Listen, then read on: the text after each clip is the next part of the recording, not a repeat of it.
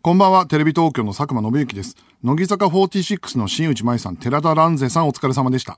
2021年2月10日水曜日、この時間私、テレビ東京の佐久間信之が日本放送からお送りしてまいります。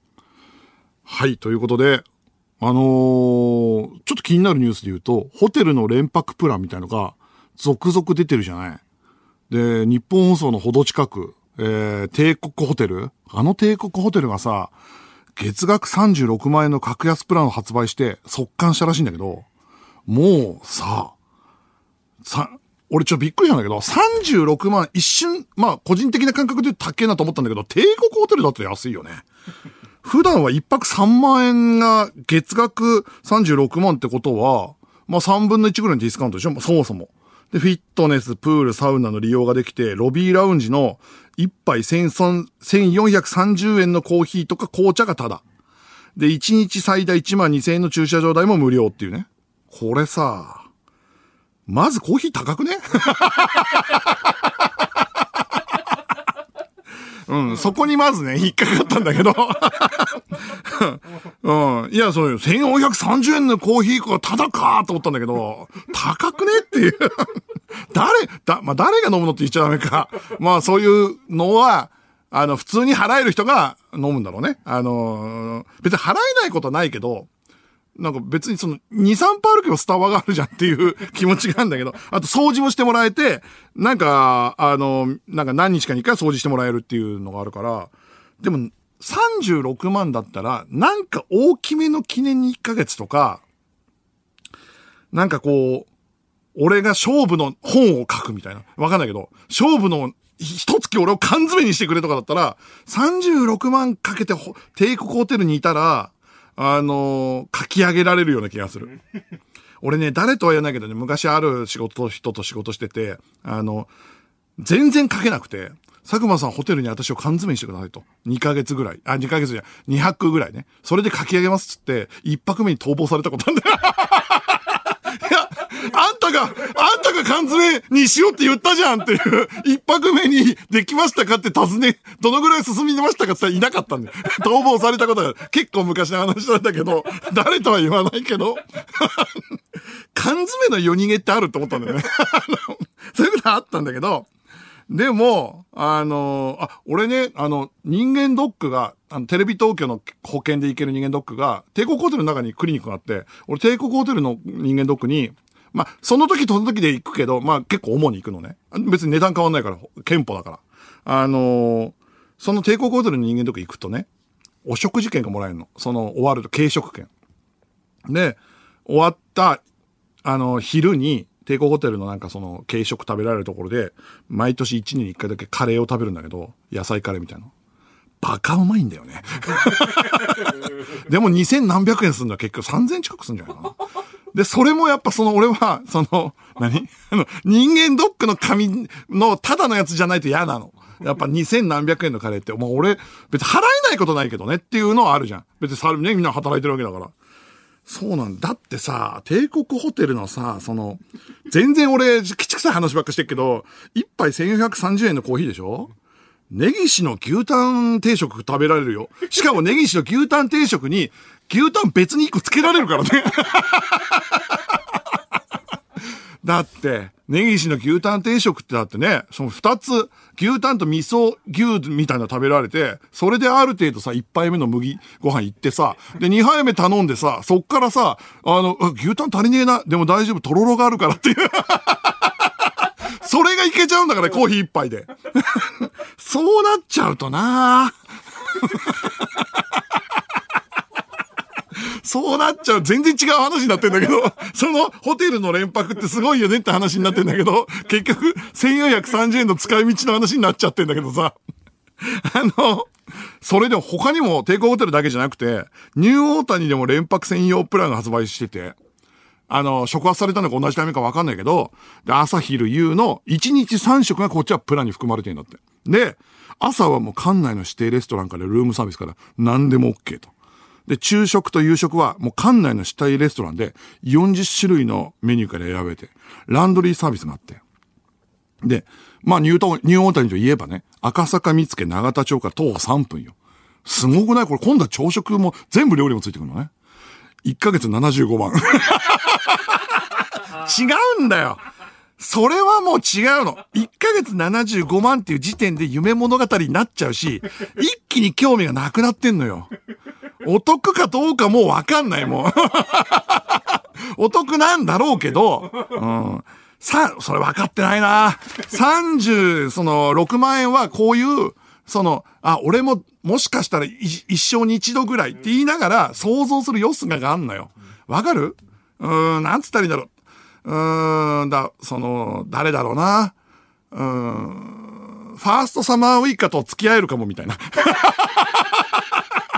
うん、ちょっと失礼かな。わかんないけど。うん。もう違うの、これは。ガッキー、だから。ガッキーのこと言われてももうそんな。うん。じゃ、それはもうその、別の話じゃんってなっちゃうんだよ。75万円？うん。こっちは3食付きって言ってもさ、引くなもうちょっと。だいたい3食ホテルで食わねえし。太っちゃうから。っ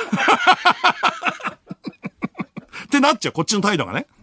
だってさ、やっぱ75万払ったってなっちゃうと、パンとかいっぱいおかわりしちゃうし、75万払ってんだからってなっちゃうじゃん。なっちゃうともうその75万に縛られてきちゃうのよ。うん。だから、バターとかはその持って帰ってきちゃうし、瓶のやつ。明日ももらえるんだけど。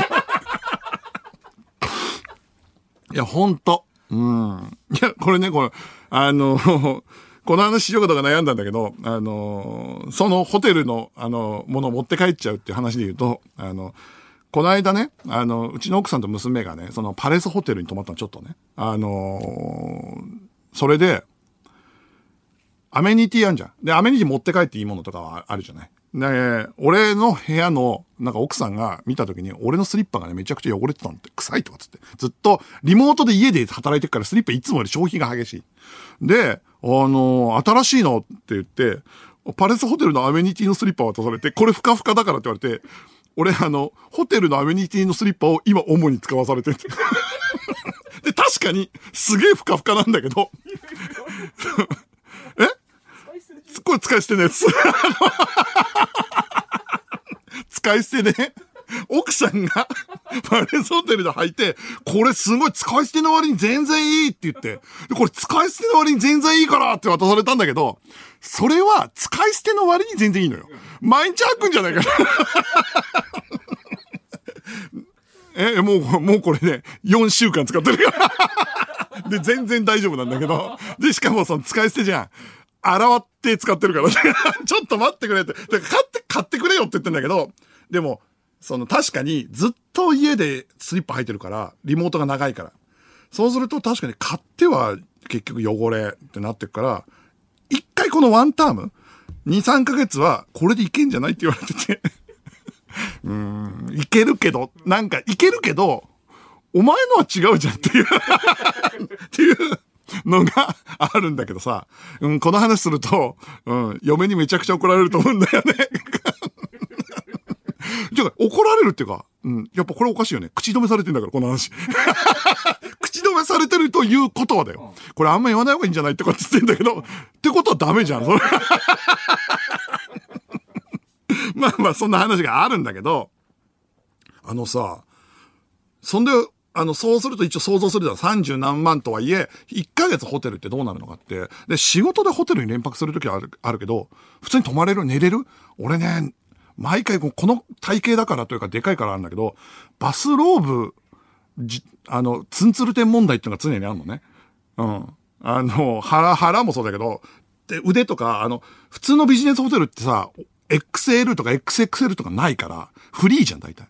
それでもう、ツンツルテンの状態で、で、朝起きるとポコチンが出てるっていう、その ない？バスローブって何が正解なの？俺わかんないのよ。バスローブで普通に来てると大体そのさ、朝さ、あの、ポコチンが出てる状態になって ちょっとその、ちょっと風邪気味になるんだけど、あれは正解がわかんない。だから俺は、あの、仕事で明らかに泊まるっていう時はパジャマ持ってくんだけど、パジャマかスウェット持ってくんだけど、不意にね、あの、これ、もう、あの、ロケが押して間に合わねえなとかって止まる時とかは、もうほんとそのバスローブがほんと嫌でさ、うん、それ、その正解が未だに40を超えてもわかんないんだけど、まあ、そういうのもありながら、まあ、お金持ちリスナーの皆さんは、一応検討してみてくださいよ。まあ、その、ホテルニューオータニの方はあれかもしれないですけど、うん、と思いますね。でね、これ、帝国ホテルニューオータニって話をしてきたのには、まあ一個あって、こっから大倉の話をしたいのね。大倉さん、人気ドラマ続編、ドラゴン桜2、脚本担当。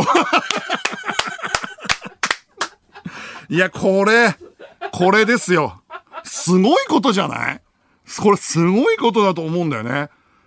だってもうほんとバリバリのね、あの、バラエティの構成作家の大倉さんが、あの、多分、流れとしては、TBS で、大倉さんってあの、パラビにスピンオフする、だからグランメゾン東京とかの、あの、スピンオフドラマとか書いてたのよ。で、半沢の、えっ、ー、と、スピンオフ音声ドラマとかも書いてて、多分だからさ、それが評価されたんで、多分面白い、それめちゃくちゃ評判良かったから。それで大倉さんなんかコメディも熱いのも書けるってなった、評判があったらしいんですよ。っていうのは大倉さんが言ってた。言ってた。あの人全部自分で言っちゃうからね。で、なってた、その流れで、あの、ドラゴン桜のオファーされましてっていうふうに、あのー、言わ、言ってたのがもう1年前とか1年半前。うん。だってもう、ハンドメイドダッチワイフ職人ですからね、大倉さんといえば。元。元ハンドメイドダッチワイフ職人が、あの、日曜劇場の脚本家になってんだから、で、これ、だから1年半前にもオファーされ、あの、ドラゴン桜2って、俺コロナで、あのー、半年以上オンエアが伸びてるからここで発表になっただけで、もともとは1年半前ぐらいから書かれてて、俺が聞いたのはその1年前ぐらいの時点なんだけど、だから去年ゲストで来てくれた時、今大倉さんがすごいことやってるとか発表されたら笑っちゃうと思って言ってたと思うんですけど、それこれなんですよ。笑っちゃうでしょ？阿部寛だからね。で、多分、ドラゴン桜2ってドラゴン桜の1って、ヤマピー、えー、ガッキー、えー、長澤まさみさん？とか、いろんなそういう小池徹平とかでしょ？ああいう人たちがみんな出てたんでしょ？ってことは多分、そういう人たちが集まるドラマにまたなるんでしょ？あ、俺内容全然知らないけど。いや、すごいよ。しかも、ね、半沢の枠で、演出家も福沢さんっていう半沢の演出家の方だから、大倉か脚本、演出福沢さんだからね。すごいよ、これ。で、大倉さんね、まあ、あのー、このタイミングで、すごいじゃないですかって知ってる人から多分いろいろ連絡来ると思うんだけど、大倉さん自身は、あの、1年半前ぐらいか書き始めて、で、あの、伸びたじゃん。伸びたら、あの、やっぱ伸びたなりに内容を変えていくことになるから、あの人1年ぐらい書き続けてるから、今普通に平、平熱。ずっと、平熱。ただ、ただ書いてる。ただただ書いてる時間が、締め切りが伸びてずっと書いてるだけっていう っていう状態になってる。でも、なんかね、えっ、と、1年前ぐらいかな、あの、その大倉さんから聞いた話を、まあ、俺は、俺もそんなにいろんな人に言ってないんだけど、矢作さんだけに言ったのよ。そしたら大倉さんがね言ってたんだけど、矢作さんがね、あの、えー、バナナマン収録してるかなんかわかんないけど、その、大倉さんがわざわざいるところを見つけて、矢作さんがわざわざ、あの、楽屋開けて、大倉やったなっつって 矢作さん言ってくれたんだって。矢作さんってとにかくいい人だよね。いい人ってか、かっこいいよね。自分のことのように喜んで、大倉やったなって言ってくれたらしいよ。普通だったらさ、なんかちょっとさ、なんかね、あの、まあ、矢作さんみたいな人はないかもし、ないかもしれないけど、おちょっと格上がっちゃったな、みたいなのがあるじゃん。もうとにかく手放しで喜んでくれたから、矢作さんってめちゃくちゃいい人だよって、大倉さんが飲みながら、それ酒飲みながら言ってて昔ね。それで泣いてた。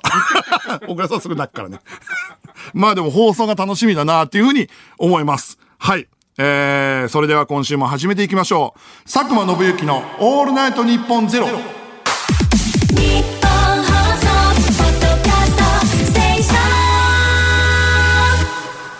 改めましてこんばんは、テレビ東京の佐久間信之です。毎週水曜日のこの時間は佐久間信之のオールナイトニッポンゼロをお送りしています。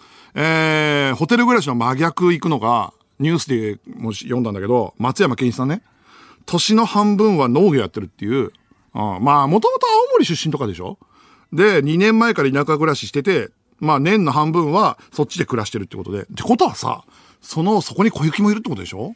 すげえな。田舎にいる小雪ってどういう、うん。どういうオーラを放ってんだろうな。ちょっと早めにないとか入るのかな あの人の立っているところだけっていう。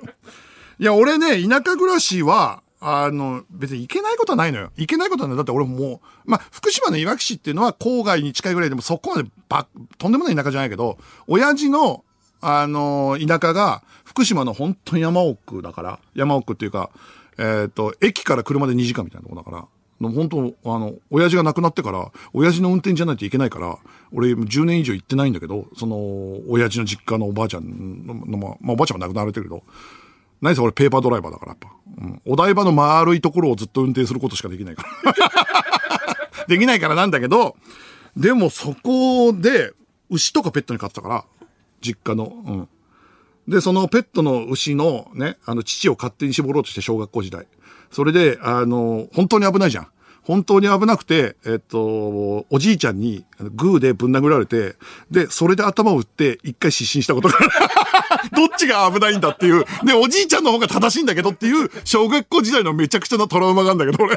あの、勝手にまあ俺が悪いのよ。本当にね。小学校の俺がいたずらで、みんなが牛の乳絞ってんとやりたくて夜中っていうか夜、飯抜き出して絞ろうって、それをとっさにやべえと思ったおじいちゃんがグーで殴って、吹っ飛んで、頭打って、失神して、それでうちの親父がそれを見て誤解して、おじいちゃんと親父がグーで殴り合うって。で、俺が違うんだよっていう、俺が悪いっていうことがあったから、俺はもう田舎では住めないです。本当に、本当にトラウマの一個ね、俺。うん。実の父と実の親父が、俺が悪いことで殴り合うっていう喧嘩。バキ。でも俺が悪いんだけど。うん。だからどの辺だったら住めるかな結局、その、寒いと暑いだったら暑いぐらいがいいんだけど、でもやっぱ沖縄とか石垣とかに住んで仕事する人とかできるけど、それ無理でしょだって。やる気なくなるじゃん。うん。あと、やっぱコロナが収まったらお芝居とかにも行きたいし、そうなるとギリギリ通えるとこになってくるでしょ？そうなるとその田舎暮らしっていうと、静岡？いや、田舎じゃないよね。うん。あと静岡だと俺別に福島のいわき市も変わんねえんだよね。実家からでも通えるんだけどね。ああ、そうなってくるよな、田舎暮らしって。では、メールを募集しましょう。ホテルの話を送ってください。旅行、出張、テレワークなど、ホテルでのエピソードを送ってください。受付メールアドレスは、佐久間アットマークオールナイトニッポンドットコム、佐久間アットマークオールナイトニッポンドットコムです。メールを送ってくれたリスナーの中から抽選で5名に番組ステッカーをプレゼントします。さて、この番組はスマートフォンアプリのミクチャでも、東京都千代田区有楽町、ニッポン放送第3スタジオのライブ映像とともに、同時生配信でお届けしています。さらに放送終了後にはミクチャ限定のアフタートークも生配信。ミクチャのアプリをダウンロードして、オールナイトニッポンゼロのアカウントをフォローするだけで、誰でも簡単に無料で見られます。オールナイトニッポンゼロ、ぜひミクチャでもお楽しみください。では、ここで一曲、バンプオブチキンで、ハローワールド。テレビ東京の佐久間です。この時間は佐久間宣行のオールナイトニッポンゼロをお送りしています。えー、メールが来ております。北海道ラジオネーム、裸、は、裸足でオータム。佐久間さん、さっきの昔のトラウマの話で、実の父と俺の親父が殴り合いしたって、佐久間さんのお父さんは何人いるんですか？ああ、俺が言い間違えたね。あのー、実の祖父と俺の親父が、もしくは、親父と親父の父親がって言いたかったんだけど、あの、バキに繋げたかったからちょっと焦ってしまって祖父っていう。実の父と俺の親父がっていうとやっぱね、うん、複雑すぎるよね、俺の家庭がね。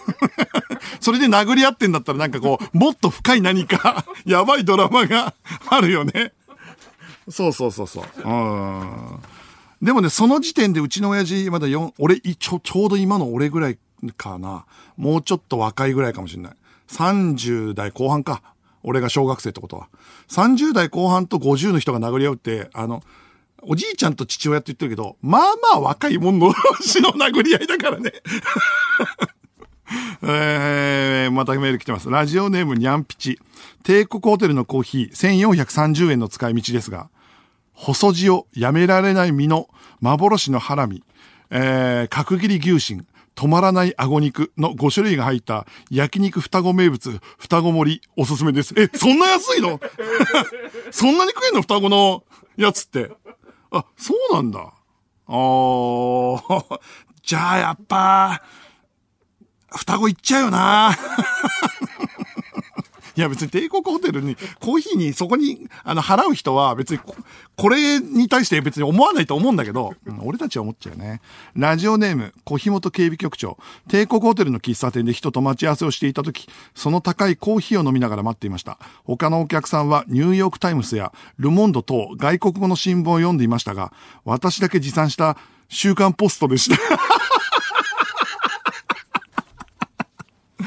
あー、週刊ポスト読む勇気ないなその帝国ホテルのあの、喫茶店のあたりで。うん。ポストが似合う場所と似合わない場所あるから。だからポストってさ、正直ちょっとスタバでもちょっと悩まない？そんなことない？どこだったら読めんだろうな。ポストが似合うのってやっぱり、だからルノアールじゃないの？ルノアールは全然、ルノアールは、あの、ど、どんなのでも読めるでしょ？うん。スポーツ新聞、ルノアールで読むスポーツ新聞面白く感じるからね。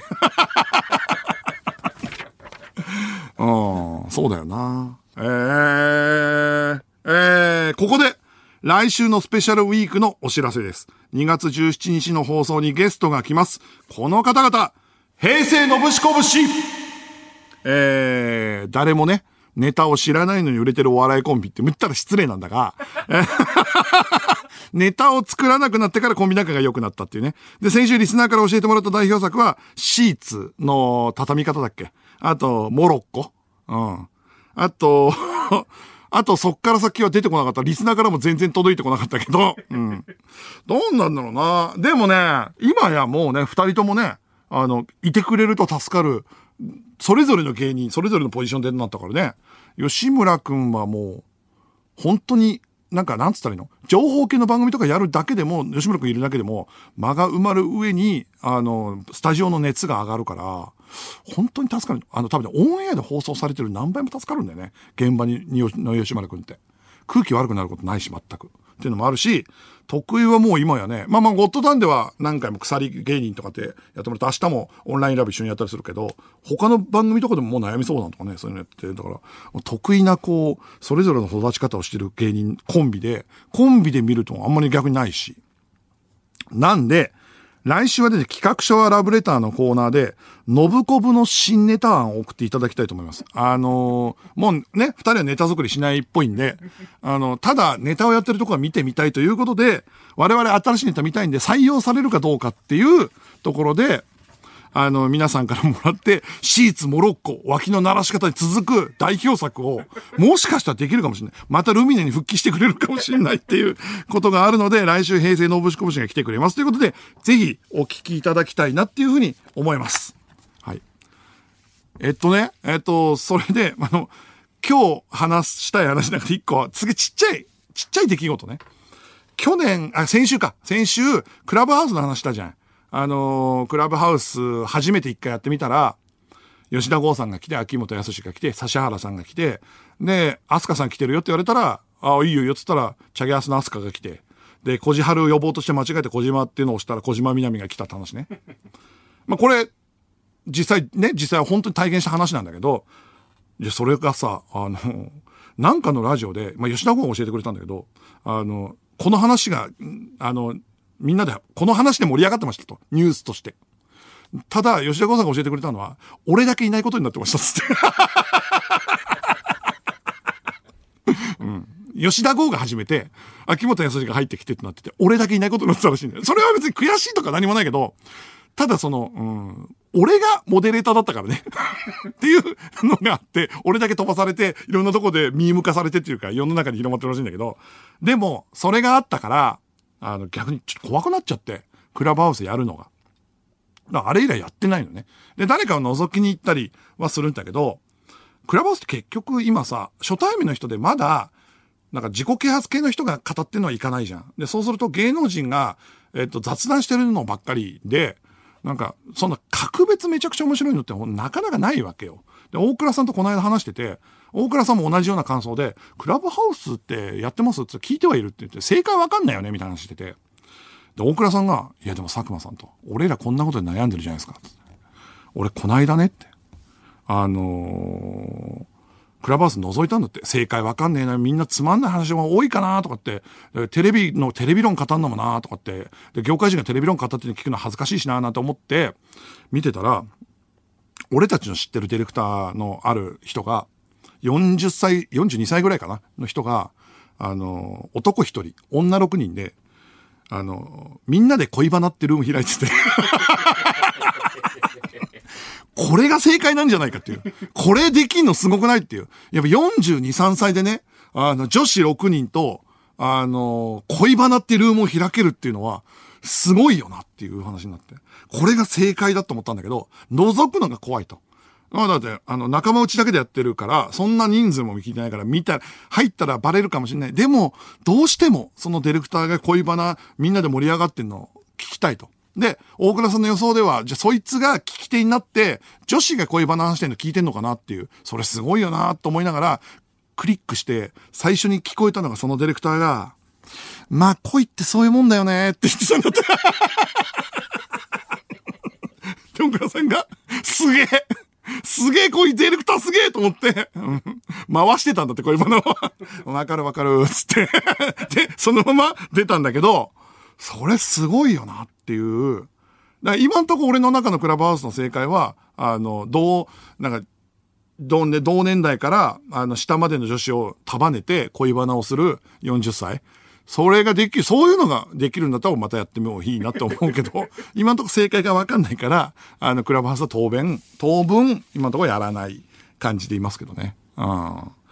ほんでね、あのー、今日、あの、一個話したかったのは、先週末ね、展覧会に行ってきたのよ。あの、石岡英子展。えー、血が汗が涙がデザインできるかっていう展覧会で、あのー、それって石岡英子さんっていうのは、あのーもう1960年代初頭から広告のデザイン始めて、で、資生堂から始まって、それで1980年以降は拠点ニューヨークに移して、映画の衣装デザイナーとか舞台セットデザインとかを手掛けた、もう数々世界的な賞を受賞した、もうスーパークリエイターね。とにかくすごいスーパークリエイター。アカデミー賞も受賞してるし。で、もうね、その人、とにかくかっこいいのよ。あの、もうその人の口癖、サバイプとかね。サバイプが口癖だからね。あと、その、タイムレス、オリジナリティ、レボリューショナリー。この3つがないものを作らないとかと。あとなんか衣装、私は衣装ではなく、視覚言語を作ってますとかっていう、その、とにかくインタビューもかっこいいし、もう作品もかっこよくて、で、その、その方の大規模回顧展っていうのが、あの、東京都現代美術館があって、で、まあ、本当すごい人だから見たいなと思ってたんだけど、あの、なんだろう。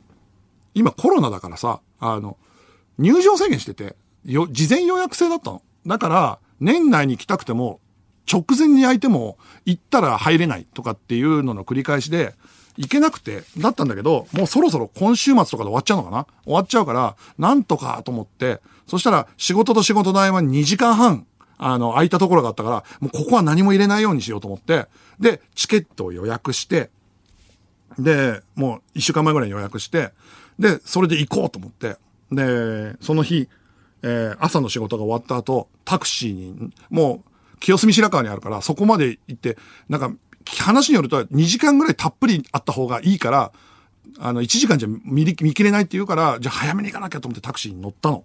タクシーに乗ったんだけど、そしたら、あの、運転手さんがね、あの、右手の中指を突き指したのかわかんないんだけど、その、包帯ぐるぐる巻きで、あの、まあ、要は、ピンって立ってる状態なのね。で、あの、清澄白河というか、あの、東京都現代美術館だったんだけど、その運転手は分かんなくて、カーナビをね、止めて入れようとしたんだけど、その、あの、カーナビを押そうとすると、あの、ぐるぐる巻きのでっかい中指が先に当たっちゃって、あの、カーナビが押せないの。でも中指は、あの、包帯で巻いてるから反応してくれないわけ。で、あの、何回も、じゃ小指で押そうとするんだけど、押せないわけ。で、なんかね、で、人差し指で押そうとするんだけど、先にやっぱりどうしても中指がガツンと当たっちゃって、で、そこで時間食っちゃうのよ。その、で、あの、お客さんわかりますって言われたんだけど、東京都現代美術館の行き方はわかんないから、清澄白河しかわかんないから、うーん、つって、じゃあ、わかる、うーん、つって、じゃあ俺が、あの、カーナビ、の、入れますって言って、で、運転手さんのとこでカーナビ入れて、で、入れて、ありがとうございますって言って、その中指ピンと立てたままね、その向かって、本当申し訳ありませんね、と、俺こっちこの辺、池袋とか流してるからさ、つって、大丈夫ですよ、つって。だからやっぱ、それでカーナビで進みながら、あのー、やっぱちょっと、あの、ちちょっと時間かかってギリギリになっちゃったから、お客さんすいませんねって言ったんだけど、いや、全然大丈夫ですつって。で、領収書言いますか？って言うから、俺もほら財布一回なくしてるから、領収は常にもらうようにしてるから、領収くださいって言ったら、領収書、ああ、だからもう分かりましたって。なあ金額安くしますよってって言われたんだけど、そうするとなんか、あの、領収書と整合性が取れないし、いや、大丈夫大丈夫ですって言ったら、分かりましたってって領収書渡してくれたんだけど、渡す姿がさ、あの、中指がさ、あの、突き指になってるから、あの、渡すときにね、あの、ファックユーになるのよ。いや別にいいんだけど。俺に向かって中指を突き立ててる状態になるのね。あの渡すときに。ありがとうございますって言いながら。で、まあ別にこれは誰も悪くないんだけど、複雑な心境で、本当ありがとうございますって言いながらずっと俺にファックの感じ。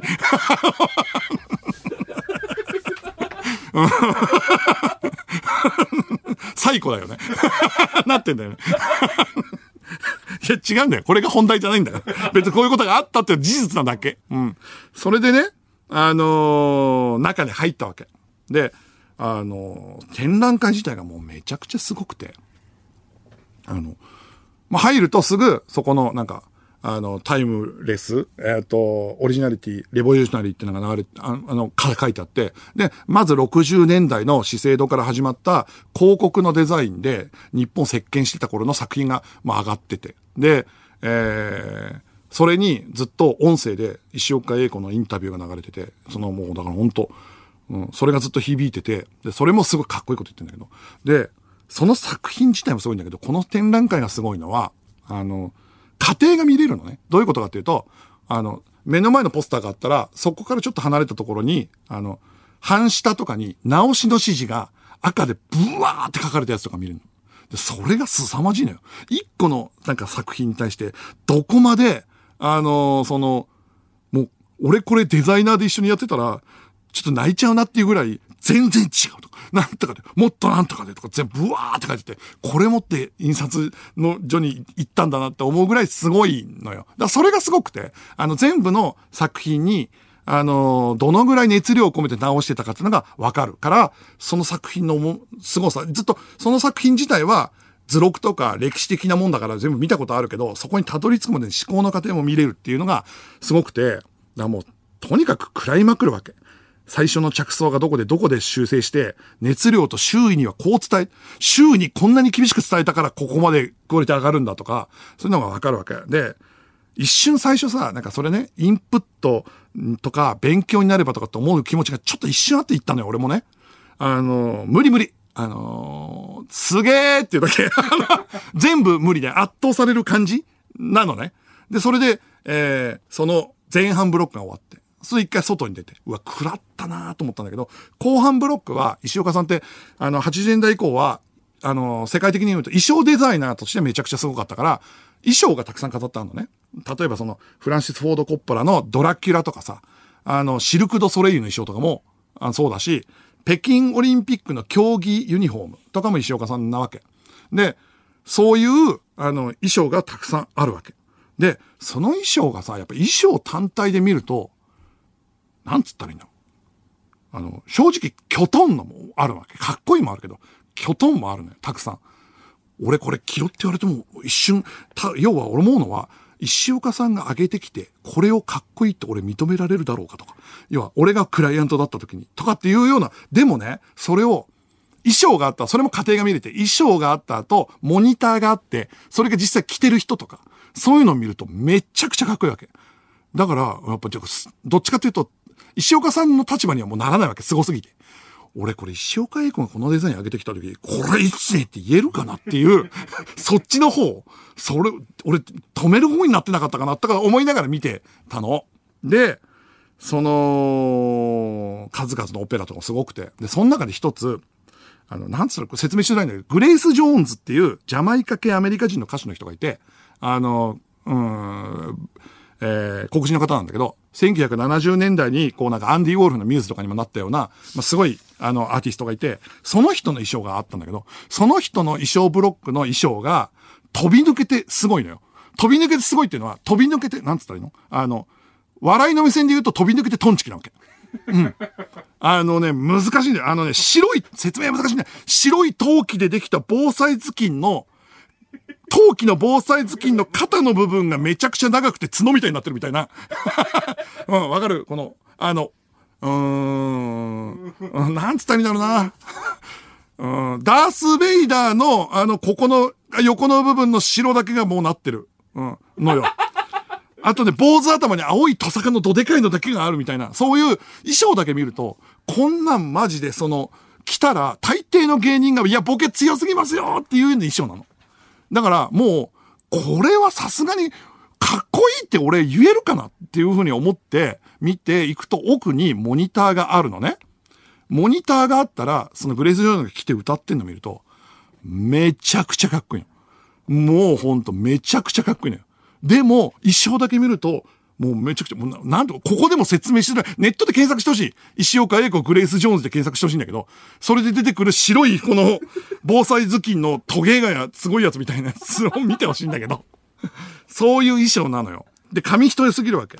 でね、で、映像を見ると、その、こう、そのぐらいのパワーと、その人のかっこよさが合わさると、すげえってなるけど、大抵の人間はもう間違いなくボケってして笑いが来るなと思った時に、なんとなく、俺ちょっとその辺から、あれ？と思い始めて、おやおやと思ったのはね、要は、なんか自分の中で結構謎がちょっとずつ解けてきて、なんか、その映像の前で結構さ、ちょっと10分くらい経っちゃって、見てて、あれ？これなんか、なんか解けそうだなと思って。どういう、なんかね、それがね、本当にかっこいいもんは、その人でしかかっこよく見えないからかっこいいんじゃないかっていう。なんかわかる？あのー、か、誰にでもかっこいいもんは、で、かっこいいのは普通で、本当にかっこいいのは、その人でしかかっこよく見えないぐらい強烈なもんだから、そのパワーでしか着こねせない衣装だから、かっこいいんだなっって思ったの。やっとね、その自分の中で解けたわけ。でね、で、これ衣装に限ったことじゃないなと思った時に、あのー、そう、なんつったらいいんだろう。実はね、その時にいろんなものが繋がって、これ、あの、今更言うのはちょっと恥ずかしいんだけど、実は俺面白さがいまいち分かってなくてやってた仕事があって、あのー、適当に毎回インタビューの時に答えてたんだけど、それってマジ歌なんだけど、俺のやってる仕事の中でもね、まあまあ結構みんなが喜んでくれる仕事の一つなんだけど、その中で、フットボーラーは後藤さんのマジ歌ってあるんじゃん。で、あれめちゃくちゃ面白いのね。で、みんなから面白いって言っていただくし、ライブでも圧倒的に盛り上がる。で、毎回爆発的に受けんだけど、で、俺一緒に作ってる。あの、リハーサルも立ち会ってるし、あの、演出とかカット割り俺やってんだけど、実は俺心の中で、なんであんなに受けんのか分かってなくて、なんで俺面白いんだろうなってのが分かってなくて、あれみんなダサいって言うじゃん。ダサいんだけど、本当にダサいのかな？俺ずっと思ってて。いや、実はダサくなくねとかっていう心の中で思ってんだけど、みんながダサいって言って笑ってくれるから、ダサいっていうカテゴリーで演出してんだけど、あれさ、ぶっちゃけさ、みんな分かってるんだけど、あれブランキジェットシティじゃない？で、ブランキジェットシティが大好きで、ブランキジェットシティがある程度モチーフなのね。なんだけど、後藤さんも大好きだし、俺も大好きだし。だって俺、解散の時のフジロック行ってるし。あのー、で、後藤さんリスペクトすごいから、徹底的にオマージュしてる曲もあるわけ。ブランキーにほど近い曲もあるのよ。なんだけど、ブランキーめちゃくちゃかっこいいじゃん。で、ブランキーめちゃくちゃかっこいい。で、ブラン、後藤さんはめちゃくちゃ面白い。俺、ここの謎が解けてなくて、実はずっと。だから、一時期は、後藤さんが滑稽だから面白いんだとかと思ってたんだけど、実は別にギターも上手いしさ、ちゃんとやってんのよ。でね、最初はずっと考えてたんだけど、かっこよさが行き過ぎると面白いのかなっていう、俺は一回結論を出してたの。矢沢とかさ、宝塚とか、かっこいいけど面白いじゃん。で、俺は最初のインタビューでそういう説明してたのね。なんだけど、矢沢のモノマネってさ、別にさ、どんなに上手くても、あの、まあ、すげえってはなるし、笑えるけど、面白いじゃないんだよね。そのマジ歌的な面白さじゃないじゃん。で、宝塚のモノマネとかもそうじゃん。あの、似てるね、だし、だけど、マジ歌的な面白さじゃないのよ。だから、ずっと俺はごまかしながら、そういうのインタビュー答えてて、実は謎解けてなかったんだけど、だからブランキーが面白いのかなとかっていうのもあったけど、いや、面白くないよな、別に。行き過ぎてと思う。で、後藤さんが何、格別何やっても面白いのかなと思っても、いや、実は後藤さんは面白いんだけど、ギター芸人でいろんなとこ出てるじゃん。で、そのギター芸人の後藤さんは、俺の中でね、俺の中だけど、マジ歌ほど面白くないの。マジ歌の後藤さんほど。で、これなんでなんだろうと思ってて考えるのやめてたの。なんだけど、それがその石岡英子店の時に、そのグレイス・ジョーンズの衣装とか見た時に、あ、これ、かっこよすぎるものは、その人以外にしか似合わないぐらいだからかっこいいんだと思って。だから、どっちかがダサいとか、どっちかが面白いとかじゃなくて、ブランキーは、ブランキー以外がやったらかっこ悪いぐらいかっこいいことやってんだっていう。だから、それをマジでリスペクトしてやってる後藤さんはそれに届こうとしてるけどパワーに負けてるし、正直ブランキーのことをやる器ではないから、面白いんだっていう。だからどっちもかっこいいから、どっちもかっこいい。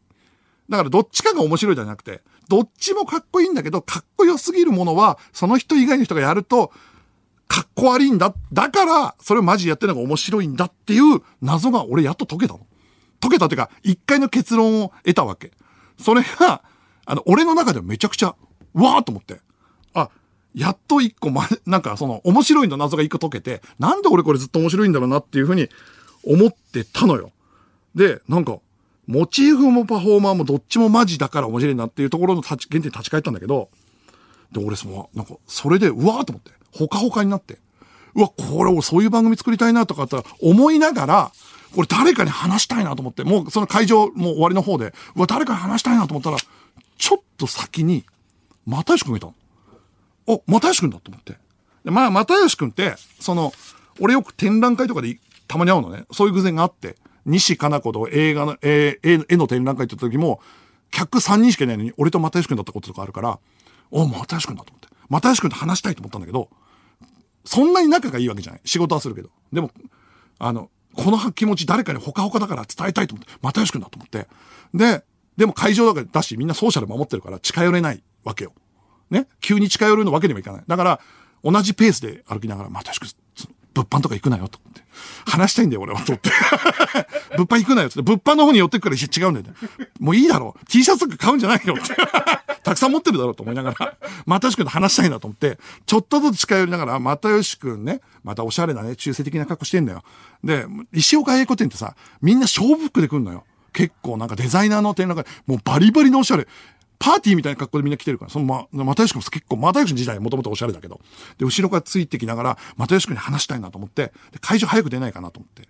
で、会場は喋ってる人いないから。ね、みんな、ま、あの、ソーシャル守ってるから。で、ちょっとずつ離れながら、又吉君の後ろをね、ついてきながら、早く出ねえかなと思ったら、やっぱ結構うろうろしてんのよ。インスタ用の写真とか撮ってんのかわかんないけど、なんかもううろうろしてて、早く出ろよ話したいんだよと思いながら、ちょっと離れながら、くっついてって。で、あのー、東京都現代美術館って、まあ、広いから、出るまで結構かかるわけ。で、出て、で、出てすぐ、まとしくんって呼んだんだけど、あの、音楽聴いてるのかわかんないんだけど、今音楽聴いてるかどうかってさ、ちっちゃい Bluetooth イヤホンみんななっちゃったから、わかんないじゃない。だからわかんないから、まあ、あと髪長いし、音楽聴いてるのかな又吉くんって言ったんだけど、全然聞こえなくて。で、これ、近づいて叩いた方がいいかどうか分かんなかったんだけど、これも叩くのもちょっとかミニマム難しいじゃん。だ人に声かけるって難しいから、走って回り道して、その、わって感じで、その、止め方が分かんなかったから、もう俺もちょっとほかほかになってたから、この気持ちが冷めないうちに話したいって、わって言ったら、あの、ただのソバージュの中年の女性だったんだよね。だから、俺ただのソバージュの中年の女性に、わって言って出てきた感じだったの。で、その女性も、はって顔してんだけど、俺その時に、だからね、あのー、その人じゃないよって顔して、もっと後ろの人を呼んだ感じで、わーって言って、で、その人が通り過ぎても、わーって言ってて、で、その人通り過ぎて、あの、ちょっと会釈されながら通り 過ぎて、で、その後、タクシー乗りながら思ったんだけど、でも今のは、今のも、俺がマジだったから、あの、面白いっていう。誰がっていう。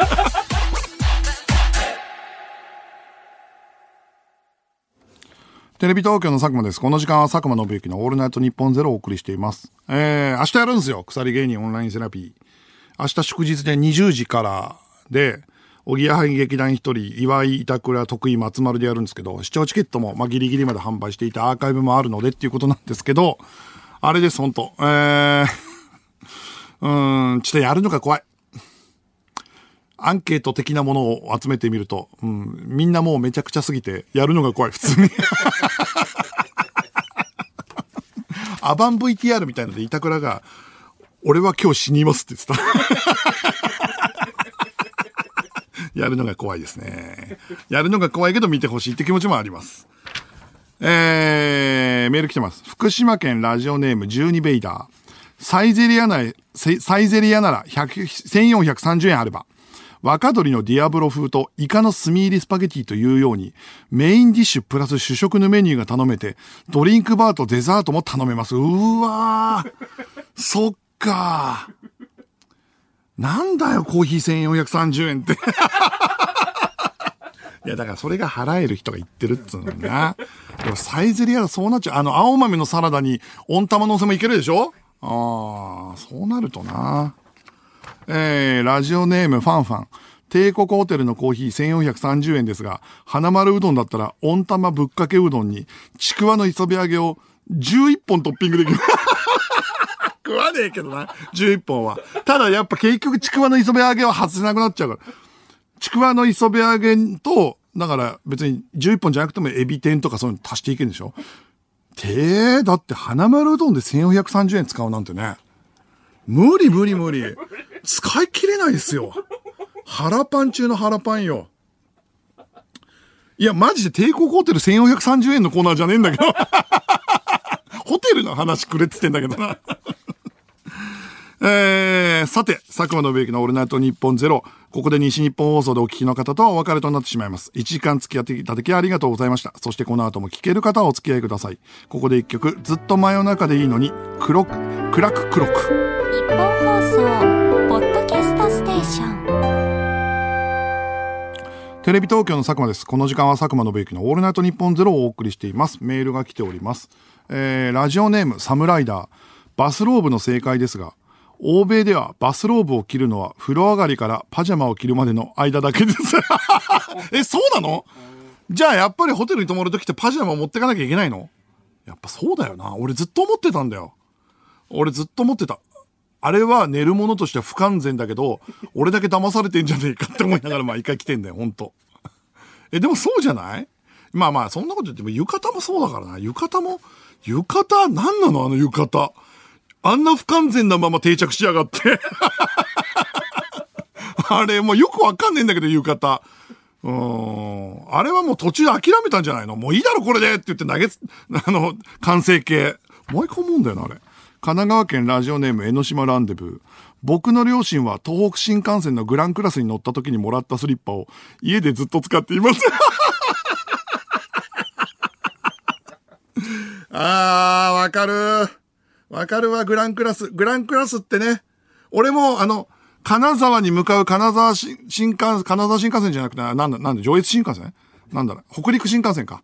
の、あの、グランクラス一回だけ、行きだけ乗ったことあるんだけど、その時もうあれだもんね。うん、別に俺スリッパ履かなくてもいいのに、スリッパ履いて、で別に、あの、金沢で飯食う約束、予定してんのに、あのー、軽食頼んで、結局ハイボール飲んだ方がいいのかなと思って、ハイボール飲んで、大部分寝るっていう で、もう記憶がないっていうやつ な、なって毎回、毎回っていうかその、初めて乗った時にそう思ったんだけど。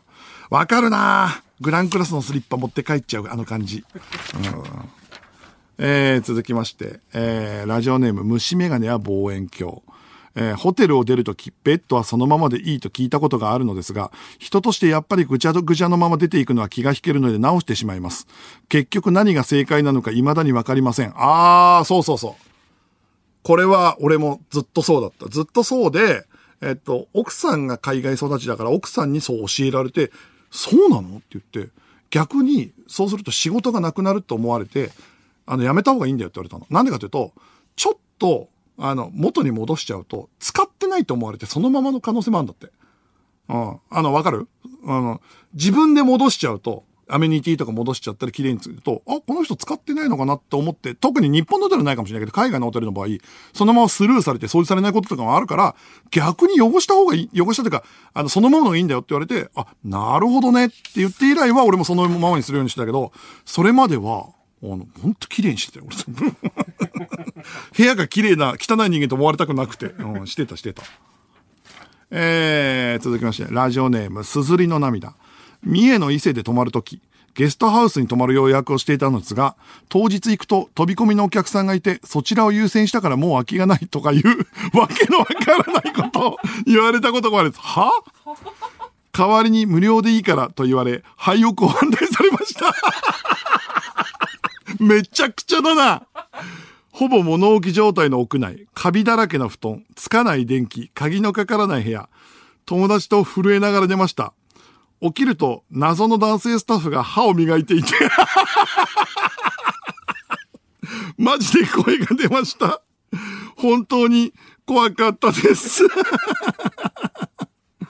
え？これしかもそのペンネームじゃない方の名前を見ると女性だよ、これ。これは怖すぎるでしょ。怖。へえ。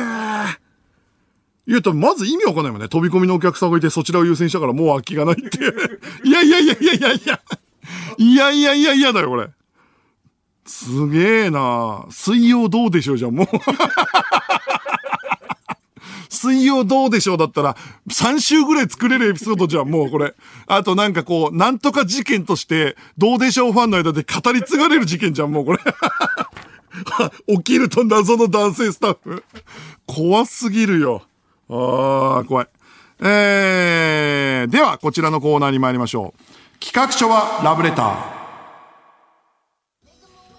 リスナーの皆さんに送っていただいた一行の企画書を紹介していきます。さあ、どんな企画が届いているのでしょうか？えー、1枚目です。えー福島県ラジオネーム、穴なしからしれんこん。仕事を辞めたがっている人同士でペアを組み、仕事を交換したら、意外とその仕事が合っているのでは、という実験番組、交換ハローワーク。あー、毎回いいね、1枚目の企画。結構ちゃんと成立してるやつが来てるからいいですよ。うん。ただどっちもただ辛いって可能性あるからね。どっちもただ辛かったらさ、俺はどっちの現場でもダメなんだと思っちゃうじゃん。だからあれだよね。もしかしたら、なんだろう。あのさ、パワハラとか、要はその問題だって言われてる社員の人を入れ替えたりすると違ったりするのかね。あの、その人が、あの、いろいろ、何、まあ、周囲からあの人が問題だって人入れ替えたりしたら気づいたりするのかな。うん。えー続きまして、ラジ、東京都杉並区ラジオネームバラマンディ。仕事から帰ったら激しく燃えていた自分の家を、すがすがしい笑顔で見つめる、新しくなったクラブハウスのアイコンの男性。あ、これ、これね、ぜひ見てほしい。あの、新しくなったクラブハウスのアイコン、正解これだったのか。今ね、その、変わったばっかりなんだけど、あのね、ちょっと前まではなんかさ、音楽聴いてる人っぽい感じだったよね。下向いてる。それがちょっと変わったんだよ。だクラブハウスの、あの、アプリ、iOS ストアとか行ってアプリだけ見てくれれば画面出てくるからわかると思うんだよ。あー、家燃えてんな。もうしょうがねえやっていうか。うん、って思うから、これでめちゃくちゃいいですよ。これ、あの、あ、改めて後で画像を見てみてください。えー、続きまして。埼玉県ラジオネームポーカーに負けたジョーカー。おいでやす小田が全力で歌う、うっせぇわのカバー。ああもうあれね、あのい、1番、2番あたりはちゃんとうっせぇわ聞こえてるけど、大サビあたりになると足音で聞こえなくなるからね。それかでもさ、あの、サビまでさ、小賀犬でもいいよね。小賀犬で歌ってって、小賀犬が違う、そのなんか歌詞を変えて、余計なこと言って、で、あの、おいでやす小田のうっせぇわに繋ぐっていう、ネタ、なんかすぐできそうじゃない？小賀犬歌うまいし、サビでうっせぇわで小田くんが行く、なんか、小田のうっせぇわ待ちになりそうだな。えー、続きまして、埼玉県ラジオネーム、それはもう白石店が。人見知りっていうのは可愛いことじゃないよ。ふざけんな。それ標準装備だよ。袋くださいって言ったのに聞こえてなくて、麦茶6本抱えて帰るのが本当の人見知りなんだよ。と歌う、モロハ。ああ、面白い。面白いな。人見知りっていうのは可愛いことじゃないよ。ふざけんな。それ標準装備だよ。袋くださいって言ったのに聞こえてなくて。ああ、面白い。何でもモロハ選手権やりてえな。モロハのトーンでやったら何でも面白いな、これ。ああ、面白い。もう何でもモロハ選手権やってほしいなああ。えー、続きまして、香川県ラジオネームガイルガーゴイル。100匹連続でオスが続き、さすがに不安になるひよこ鑑定士。あれ？オス、あれ？あれ？どんどんスピード遅くなってってね。え？頭からやるか？って。で、途中から、オスとメスって何だったんだっけ？っていう、俺は何を、俺は何を見ているんだってなる。ゲシュタルト崩壊を起こすやつね。えー、続きまして、えー、京都市ラジオネーム好き好き大好き超愛してる。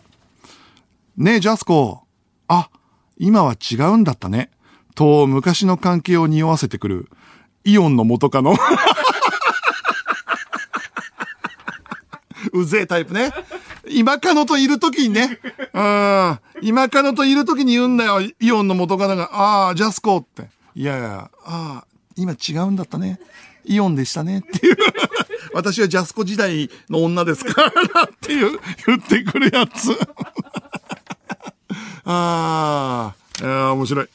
えー、引き続き企画書をお待ちしております。来週は平成のぶしこぶしの新ネタを送ってください。受付メールアドレスは、佐久間アットマークオールナイトニッポンドットコム、佐久間アットマークオールナイトニッポンドットコムです。メールの件名にラブレターと書いて送ってください。ここで一曲、小山田宗平で、恋はマーブルの海。えーテレビ東京の佐久間です。えーメールを紹介していきましょう。えー茨城県、ラジオネーム、ハートマト。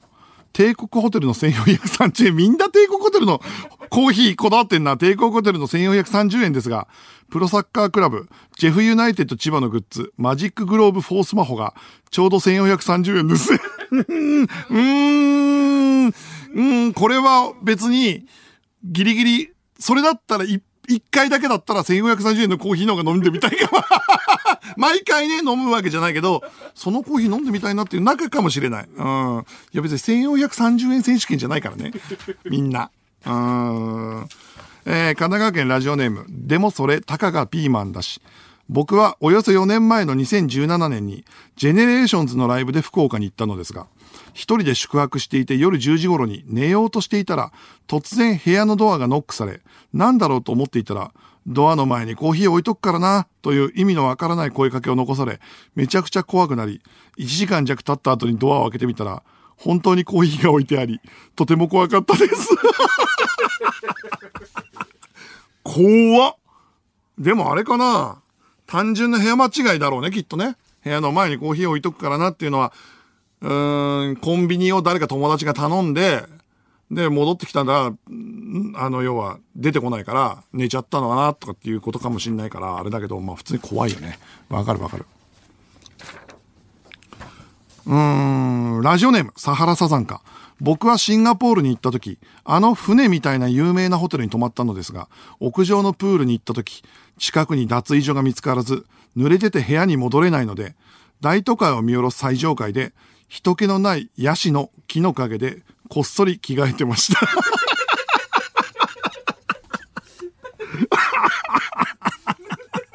ないわ、ないわけないからね。うん。脱衣所がないわけないじゃん。うん、だから、うん。ただの変態だけどね。うん。まあまあまあまあ。うん。いや、俺もハワイに行った時に、ただ単に俺が本当に ハワイに行った時、ちょっと汚い話なんだけど、ハワイに行った時に思ったのは、普通に結構綺麗なビーチと間の、えっ、と、ホテルの合間の、あの、ヤシの木みたいなところで、あの、おっ、日本人のおっさんが野ぐそしてたんだよね。俺マジで本当ハワイの思い出が、一番がそれになっちゃったのが本当すべてを忘れたくてその夜結構飲んだんだけど、しっかり覚えてるもんだね。ほんと。普通に。多分なんかその海でもう間に合わないと思ったんだと思うんだが、うん。えー、東京都ラジオネームビー玉姉さん。修学旅行でハワイに行った時、友達が財布をなくしてしまい、手元にあった所持金3ドルで何とか生活をしていたのですが、え？財布なくして手元にあった所持金3ドルで何とか生活をした。ああ、なるほどね。昼食の時に自分の部屋を出て、部屋から戻ってきたら、その3ドルがチップだと勘違いされ、友達の所持金がズルズルになり、友達が切れていた覚えがあります。あー、なるほどね。うん、所持金3ドルがもう持っていけないから、もう財布に入れ、なくしてるから裸で置いといたの。それでチップだと思われたんでしょ？結構払えるなって思われたんでしょ？あー、わかる。わかるなな感覚がないもんね。チップの感覚がないもんね。うん、なくなるわ、それは。えー、続きまして、ラジオネーム、アル、アルミカン。僕は中学の修学旅行で京都のホテルに2泊したのですが、初日に出された夕食が普通のハンバーグ、2日目に出された夕食が豆腐ハンバーグでした。京都行って、京都行って湯豆腐も出ず、ちょっとした暴動が起きてました。そらそうだよな。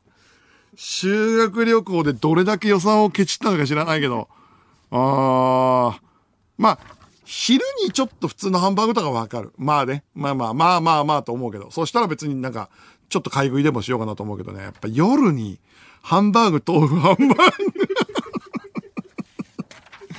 はあ、面白い。えー、引き続きメールお待ちしております。受付メールアドレスは、佐久間アットマークオールナイトニッポンドットコム、佐久間アットマークオールナイトニッポンドットコムです。ここで一曲、くるりで、言葉は三角、心は四角。佐久間信之のオールナイトニッポンゼロ、そろそろお別れの時間です。ミクチャでは番組終了後にアフタートークもあります。そちらもぜひご覧ください。そして、ラジコのシェア機能を使うと、この番組を友達におすすめすることもできます。ということで、えっ、と、来週はのぶしこぶしが来てくれます。えー、めちゃくちゃ楽しみです。この後4時半から上柳正彦朝ぼらけです。ぜひお聞きください。えー、大阪府ラジオネーム慎重なスピン。帝国ホテルの1430円ですが、J リーグのガンバの大、ガンバ大阪のオフィシャルグッズのストライプ側のセンスが、ちょうど1430円でさ。うーん、どっちも、どっちもどっちドロー え、えーラジオネームのり。東京ベルディの公式レプリカユニフォームは3万円します。いやいや、ちょっと待って。それは普通の情報。で、それが高いか安いかももうわかんない。それはわかりません。いやー、面白いなあのさ、全然こんなこと言うことじゃないんだけど、俺先週の放送で一個だけ後悔があって、普通にフリートークしてる時にさ、あのむす、まあ、めいっ子の写真が欲しいみたいなネタの時に、俺ちょっと受けると思って普通にマホトみたいな例えしたんだけど、それ一週間普通に後悔してて、やっぱあれはね、間違いでした。うん。勇みやし、うん。面白くなかった。っていうのをね、俺一週間ずっと後悔してて、あれはギャグにするもんじゃない。反省してます。うん。ってずっと思ってて、あの、日曜の夜ぐらいにもう一回、いや、やっぱあれはねえなと思って。あの、うん。まあまあ、この笑っていうことじゃないんだけど、反省したんで、えっ、と、どっかで言おうと思ったんだけど、タイミングがなくて、ここで言いました。えー、気持ちを入れ替えてまた面白いラジオをやっていきたいと思います。えー、やろうども、港に別れを告げろ要素のテレビ東京の佐久間信之でした。